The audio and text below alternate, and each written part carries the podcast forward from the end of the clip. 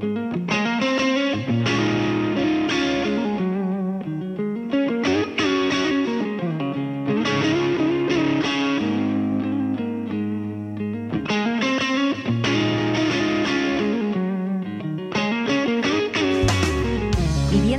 totalmente destruidas, carreteras intransitables y escombros. Es la destrucción que ha dejado a su paso el tifón Haiyan en Filipinas. El 70% de Tacloban, capital de la provincia de Leyte, ha quedado devastada. Los cadáveres yacen en las calles junto a los supervivientes. La desesperación se ha apoderado de los que han sobrevivido, buscando entre los escombros a familiares desaparecidos. El gobierno ya ha dicho que se enfrenta a una situación de calamidad extrema para la población porque se calcula que 12 millones de filipinos se vean afectados por la trayectoria del monstruo que desde Filipinas se dirige hacia Vietnam y Camboya. Pasaron horas, incluso días, hasta que los medios de comunicación se hicieron eco de la magnitud de la tragedia que dejó el tifón a su paso por Filipinas. Hoy, más de una semana después, la inmensa mayoría de radios, televisiones y periódicos no pueden más que publicar los detalles que políticos o personal humanitario les van contando por teléfono o por correo electrónico cuando hay conexión a Internet. ¿Por qué? Pues porque muy, muy pocos periodistas han podido ver lo que pasa con sus propios ojos. Hablamos con Gervasio Sánchez, que está en Jerusalén. Hola Gervasio, ¿cómo estás? Hola, ¿qué tal, Javier? Esto sucede a pesar de que se sabía con eh, bastante antelación ¿no? que sería el mayor tifón de la historia. Esto sucede porque creo que los medios de comunicación hace mucho tiempo que han perdido la batalla de la información. Están preocupados por no sé exactamente qué negocios, pero muy pocas veces por el valor principal que es el valor de la información y muy pocas veces eh, se actúa con la rapidez, con mm, la necesidad de estar sobre el terreno para contar las historias, no solamente cuando le ocurren a ciudadanos occidentales, a ciudadanos americanos, a ciudadanos europeos, sino también cuando ocurren en lugares remotos del mundo en que vivimos. La tragedia ajena no nos importa cuando pasa a miles de kilómetros de distancia, o como decía Gervasio, nos importa más cuando sucede a unos que cuando sucede a otros, que supone que los medios le den o no le den cobertura. Repercute también en la ayuda que reciben las víctimas, en la movilización de quienes leen esas historias y esas crónicas. A estas y otras preguntas intentamos responder esta mañana con la ayuda también del redactor jefe de la sección de internacional de el País, Guillermo Altares. ¿Cómo estás, Willy? Buenos días. Hola, ¿qué tal? Buenos días. Y con eh, Nico Castellano, compañero de sociedad, que ha acercado a los oyentes de la SER la realidad de las personas que sufren tragedias en Asia, en África, en América Latina. ¿Cómo estás, Nico? Hola, ¿qué tal, Javier? Buenos días. Eh, si quieres, empiezo por ti, Nico. ¿Estás sorprendido de la poca cobertura que se ha dado a este tifón? Sí, sobre todo si lo comparamos con las últimas, que son el tsunami de Japón, la hambruna del Cuerno de África en 2011 o el terremoto de Haití, y comparamos o hacemos esa medida con la cantidad de enviados especiales de medios españoles que están ahora mismo en Filipinas, la verdad que es un desierto mediático absoluto, ¿no? Todo el país, honrosas excepciones, Televisión Española ha cambiado a su eh, corresponsal en Pekín, en vasca y contadas ocasiones más con algunos compañeros freelance, la mayoría de los medios españoles están informando a través de agencias, como tú decías, a través de portavoces de ONG o de portavoces de colectivos que trasladan la realidad que no vemos los periodistas y que por tanto no podemos contar de la misma manera. Eh, Guillermo, yo el otro día me hacía una pregunta en antena que es muy dura, pero que tenemos que formularnos como periodistas. ¿Tú crees que valen eh, más eh, las vidas de los, no sé, norteamericanos, por ejemplo, europeos, que las vidas de los filipinos a la hora de tomar una decisión sobre una cobertura? Sí, yo creo que desgraciadamente sí. En el caso de, bueno, hay países que están más cerca de otros. Nosotros, por ejemplo, en el terremoto de Haití mandamos a cinco personas. En Filipinas hemos mandado a América Latina está tan cerca que casi lo puedes tocar. Es verdad que el huracán eh, Sandy que pasó con Nueva York tuvo una cobertura espectacular, pero también la tiene el alcalde de Nueva York y no la tiene el alcalde de Manila. De todos modos, digamos, este tipo de noticias que se convierten en gigantescas me preocupan menos y lo que sí creo, y ahí sí creo que tenemos que hacer autocrítica, es que los medios de comunicación somos menos sensibles con lo que ocurre en el sur de Sudán, que está totalmente fuera de la agenda, digamos. Cuando algo, algo entra en la agenda, entra en todos los medios. Hay tragedias gigantescas que están fuera de nuestra agenda. En eh, un periódico como El País, Guillermo, una decisión así, ¿cómo se toma? ¿Tiene que pasar muchos filtros hasta que se decide que un, en este caso, una periodista del país viaje hasta allí? En este caso no, realmente no, vamos, lo puedo contar. Yo hablé con la redacción, consultamos a un subdirector y inmediatamente dijimos que había que salir y salimos el mismo domingo por la tarde. ¿Podíamos haber salido el sábado por la noche? Sí, pero la noticia yo creo que empezó a cobrar dimensión esa noche. De hecho, nosotros ya dimos una foto en primera página el sábado, pero fue realmente cuando el Asia se había despertado, digamos, el domingo, cuando nos dimos cuenta de la decisión. En una noticia tan, digamos, que sabemos que es tan grande, no hay que pasar tantos, eh, tantos filtros. Eh, si pensamos en la gente que sigue la información a diario, eh, Nico, las víctimas de un desastre así, ¿no les interesan o no nos interesan a los medios porque cubrirlas nos cuesta dinero? Yo creo que el interés informativo es indudable, como decía Willy, es decir, ante una catástrofe que no esa dimensión de muertos, nuestra organización editorial como periodistas de compromiso de contar y además de intentar explicar más allá de la tragedia, porque es más allá del evento climatológico, las desigualdades, esa zona de Filipinas como es, las casas de o no, se evacuó o no la población, todas esas preguntas, yo creo que el interés informativo estaba ahí. La cuestión es, no se va lo suficiente a cubrir esas catástrofes porque falta interés informativo, porque falta dinero o las dos cosas. Yo creo que es un poco la pregunta que tenemos que preguntarnos en estos momentos los profesionales, ¿no? Es decir, y luego también cuánto dura una noticia hoy. Incluso la catástrofe de Filipinas no ha aguantado en las portadas de nuestros medios, porque es los que yo me fijo, los españoles, ni tres días, ¿no? Sin embargo, los medios anglosajones, los medios franceses siguen sosteniendo en las ediciones digitales y en el papel muchas fotografías de... Sí, de hecho, la BBC está haciendo unos reportajes magníficos en la radio. ¿Cuál es tu opinión, Gervasio? Bueno, yo simplemente soy bastante más pesimista o quizás incluso realista de lo que mis compañeros eh, lo son. Yo creo que hay desde hace muchos años en la prensa española un desinterés absoluto por eh, la información internacional en general y evidentemente por este tipo de tragedias que ocurren en lugares remotos a los que hay que hacer un esfuerzo de rapidez. No es igual salir un domingo que salir un sábado, no es igual salir tres días después que tres días antes, y esto simplemente porque los filtros en los medios de comunicación son cada día más complejos y simplemente porque yo creo, llevo 30 años trabajando en zonas de conflicto y en lugares donde ocurren tragedias, hace dos décadas, tres décadas, había bastante más sensibilidad sobre el dolor ajeno, sobre el dolor eh, lejano, sobre lo que estaba ocurriendo a, a miles de kilómetros de nuestras vidas que hoy en día. O sea, creo sinceramente que la autocrítica tiene que empezar por mirarnos a nuestro propio ombligo y tomar determinaciones muy serias. O nos dedicamos a informar o nos dedicamos a otro tipo de negocio, ¿no? La, información sobre temas trágicos es muy sensible, es muy importante que los periodistas estén sobre el terreno en los momentos puntuales y no siempre llegando con retraso. Tú dices, Gervasio, es interesante saber si en esta era en la que toda la información está a nuestra disposición, cada vez somos más insensibles al dolor ajeno, como decías tú. Don't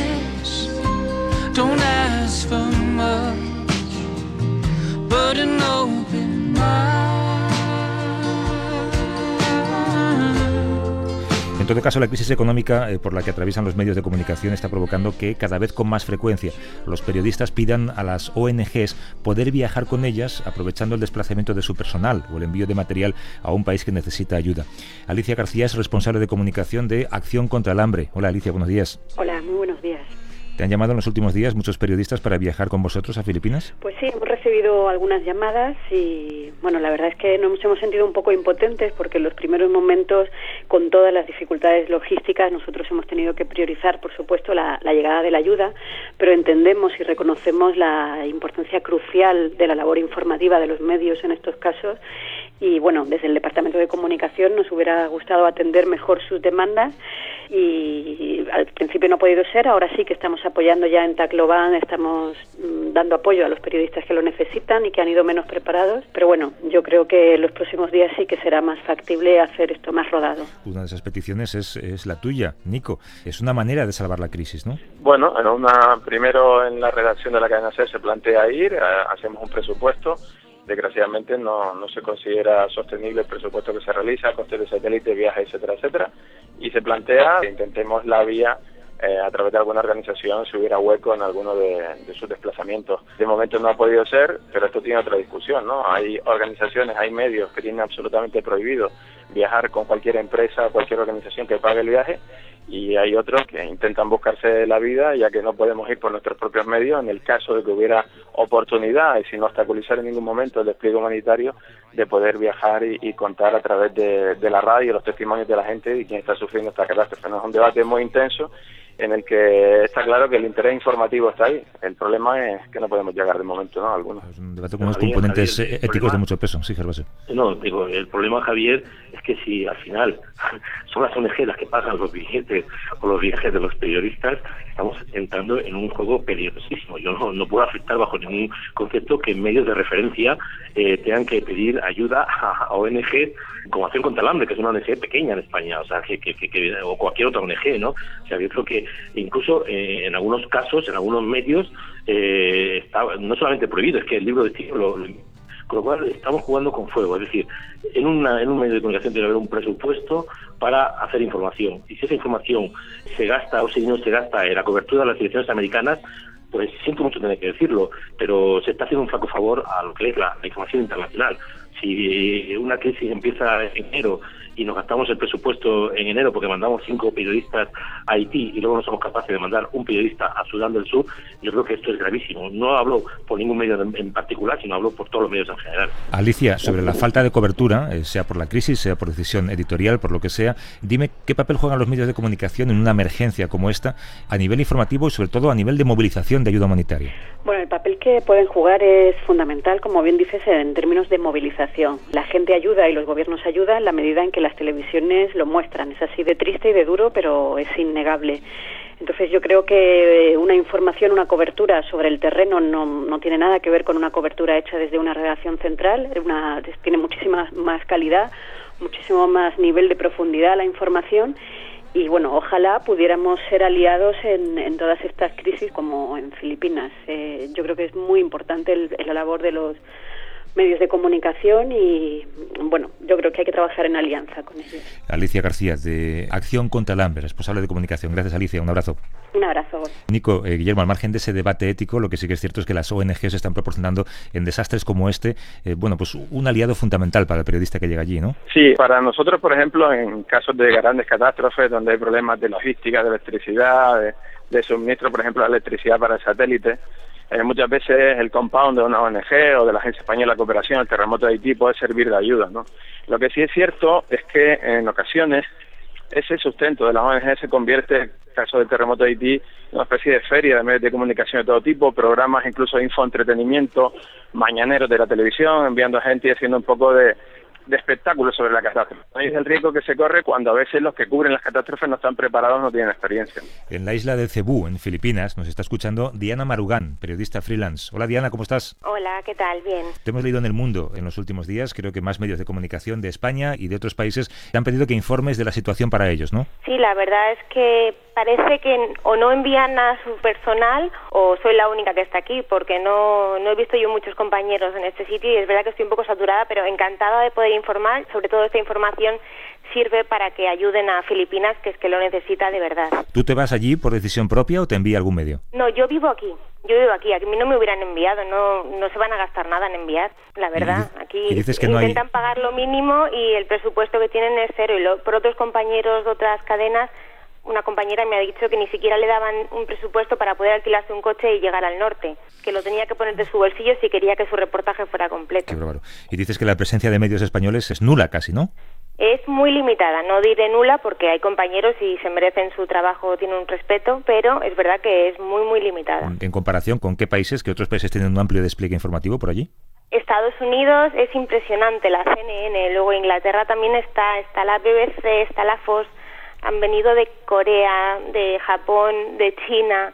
Están el despliegue de medios de, los medios de comunicación tienen la mayoría de los hoteles eh, de Cebú sobre todo de Mactan, porque es la isla donde está el aeropuerto y es más fácil luego ir a la zona de Tacloban y cada día están ocupados, alta, alta ocupación de los hoteles debido a los medios de comunicación internacionales, no españoles, claro, que españoles yo porque vivo aquí. Si no, tampoco. De hecho, Anderson Cooper en la CNN está haciendo su programa desde allí y está haciendo algunos reportajes magníficos. Guillermo Gervasio, nos debe de dar envidia, ¿no? Sí, nos da bastante envidia. Nosotros tenemos a Nayara Galarraga, que lleva un par de días en Tacloban y que, bueno, estuvo, pasó por Cebú y luego ya un par de días en Tacloban. Pero yo, en todos los lugares donde he estado, recuerdo en los hoteles de Bagdad, por ejemplo, había plantas enteras por las cadenas americanas. Sí, nos da envidia, son países. Bueno, pero también es cierto que eso ocurrió, Guillermo, porque la guerra que ya se convirtió en un espectáculo. De hecho, España, yo recuerdo, en el momento previo a la era el país con más periodistas sobre el terreno en más incluso que Estados Unidos. Sí, es posible, pero es verdad que los medios americanos, a mí siempre me ha dado mucha envidia la BBC, la verdad, porque además son periodistas eh, preparadísimos y lo que decía Nico, nunca, yo nunca he visto en la BBC un reportaje donde eh, jueguen al infotainment, realmente informan de verdad, buscan historias, mandan equipos muy serios y es una cadena pública, de eso sí tendríamos que aprender, de ser capaces de tener una cadena pública así creo sinceramente que estamos en un ciclo periodístico en el que eh, aseguramos la muerte del periodismo, Javier. Es que no, hay ninguna justificación, desde mi punto de vista, para que los periodistas no estén sobre el terreno cuando ocurren hechos dramáticos como lo que ha ocurrido en Filipinas. Si esta crisis hubiera en otro lugar, es decir, en Haití hace tres años, cuatro años, se montó un ciclo mediático, evidentemente porque estaba cerca de Estados Unidos, cerca de América Latina, como se ha dicho en el programa, pero yo creo que, estamos asegurando la muerte del periodismo. O sea, es absolutamente absurdo, no solamente en Filipinas, sino en otras coberturas, eh, en África, eh, donde no hay prácticamente más que un reducido número de periodistas freelance que trabajan en África con muchas dificultades para que en Madrid o en Barcelona entiendan la importancia de, la información que hacen, ¿no? Y tienen que a veces que viajar contra la voluntad de, sus jefes o incluso pagándose de su propio bolsillo. Yo creo que, estamos en un momento histórico en el que el periodismo en España está en defunción permanente, ¿no? Y si no damos una vuelta de tuerca con seriedad, vamos a cargar el periodismo y luego, bueno, pues eh, que sepamos que una sociedad sin buen periodismo está condenada pues, a la manipulación y al desastre. Eh, Diana, quienes estáis allí, tanto periodistas como ONGs, lleváis días contándonos los saqueos, también la violencia que ejercen las guerrillas. Eh, he leído hace poco un reportaje sobre prisiones que han abierto sus puertas y expresos que han cometido todo tipo de, pillajes y de violaciones. Eh, son también un riesgo para vosotros, para informar, ¿no? Sí, es un riesgo y además ponemos en peligro a veces las, bueno, las operativas de rescate, porque llamamos la atención. Yo aquí colaboro con los medios locales porque llevo un año viviendo y formo parte de la cadena, pero a mí ya me han dicho, por favor, no vengas en estos momentos porque llamas la atención y puedes poner el peligro de hacer nuestro trabajo y además hay riesgo de secuestro, porque es cierto. Diana Marugan, cuídate, seguiremos leyendo y escuchando. Un abrazo.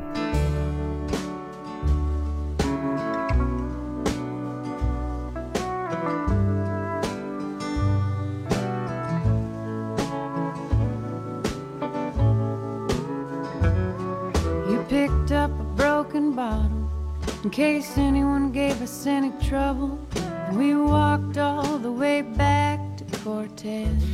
Guillermo, Nico, eh, Gervasio, nos falta una cosa y es el, el, el después, ¿no? Pasan cosas como esta y luego nos olvidamos con mucha frecuencia de que han pasado, no, no, lo seguimos. ¿no? Yo ahí sí que sería más autocrítico. Yo creo que a veces nos eh, dejamos arrastrar los medios de comunicación por estas vorágenes de información. Yo no soy tan pesimista como Gerba, creo que, bueno, en un momento en que los medios de comunicación pasan por una situación económica mm, compleja, por decirlo finamente, es más difícil tener muchos envíos especiales, pero creo que al final las historias llegan. A mí me preocupa mucho más eh, que a lo mejor nos olvidamos durante años, ¿os acordáis que Tenía en todos sus chistes, no te olvides de mm. Haití, y es verdad que nos hemos olvidado de Haití y nos hemos olvidado de más países. Ahí eso sí que me preocupa más y me obliga a reflexionar más sobre la capacidad que tendríamos que tener para salir de la agenda de la tragedia que está ocurriendo y entrar en la tragedia que va a ocurrir o aquella que ha ocurrido y que no hemos sabido arreglar o que no hemos eh, mantenido la ayuda. Sí, para mí la autocrítica en la que hace Guillermo es así. Estoy totalmente de acuerdo con lo que dice Gerba sobre que es eh, poco digno, por decirlo finalmente, que los grandes medios tengan que recurrir a las ONGs para viajar a las catástrofes, pero ahí está y está pasando, está pasando desde hace años, no solo ya desde Haití, la hambruna del Cuerno de África y sobre el seguimiento, por ejemplo, la hambruna del Cuerno de África 2011, todos los medios se rasgan las vestiduras cuando Naciones Unidas saca un año después un informe que habla de 248.000 muertos debido al hambre que se generó en Somalia, ¿no? a la primera hambruna de este siglo. Ningún medio español fue un año después hacer una cobertura de qué pasaba en Dadaab o qué pasaba con los refugiados somalíes y ahí está la prueba, ¿no? No hacemos un seguimiento de las historias, no, intentamos explicar por qué pasan las cosas en determinados sitios y si no vamos y no vemos, como dice Gervasio muchas veces, no sabremos explicar lo que pasa. Gervasio, termina tú. Bueno, yo quiero ser autocrítico, no solamente como periodista en freelance, que es en lo que me eh, ha sido toda mi vida, como, como, he viajado de un lado para otro, peleándome con los medios para que se interesasen por las historias, escuchando al otro lado del teléfono muchas veces comentarios obscenos, vergonzosos, en los que no hay espacio, o el sonido es malo, o ya estamos cansados de negros, o esto no puede ser, esto no puede ocurrir. Y incluso, evidentemente, eh, con las personas que están a otro lado tienen nombres y apellidos, ¿no? y creo, insisto, en que no quiero dar una, una tampoco una, idea de pesimismo total, porque yo sigo trabajando como periodista y voy a seguir trabajando hasta el último día de mi vida, pero creo que insisto mucho en que si o, se hace un serio, una seria reflexión en las relaciones que los comités de redacción, los comités de empresa, la gente que valora el periodismo en las redacciones, porque no todo el mundo valora el periodismo en las redacciones, no todo el mundo valora el periodismo igualmente. Hay gente que está en las redacciones para subir escalones, otros están en las redacciones pues porque se aburren en otros sitios, otros porque han sido periodistas pero no saben muy bien exactamente por qué, ¿no? Sino la gente que en el periodismo tiene que presionar fuertemente a las empresas para que inviertan en periodismo sea en periodismo internacional, sea en periodismo de investigación, sea en periodismo en cualquiera de sus índoles, para que mejoremos la calidad periodística, que es al fin y al cabo lo que perseguimos. Pues os agradezco que me hayáis eh, ayudado en este ejercicio de autocrítica, que debemos hacerla, eh, como decía Guillermo, no solamente como periodistas, ¿no? también como, como espectadores, como lectores, como oyentes. Eh, vemos mucho la televisión, leemos mucho los periódicos, escuchamos la radio, vemos mucho fútbol, pero realmente nos interesa lo que está pasando en lugares en los que la, humanidad sufre enormes tragedias como la de los últimos días. ¿no? Guillermo Altares, que es redactor jefe de la sección internacional de País. Gracias, Guillermo. Un abrazo. Un abrazo. Y el Nico Castellano y Gervasio Sánchez. Hasta dentro de un par de semanas. Adiós. Hasta luego. 我知道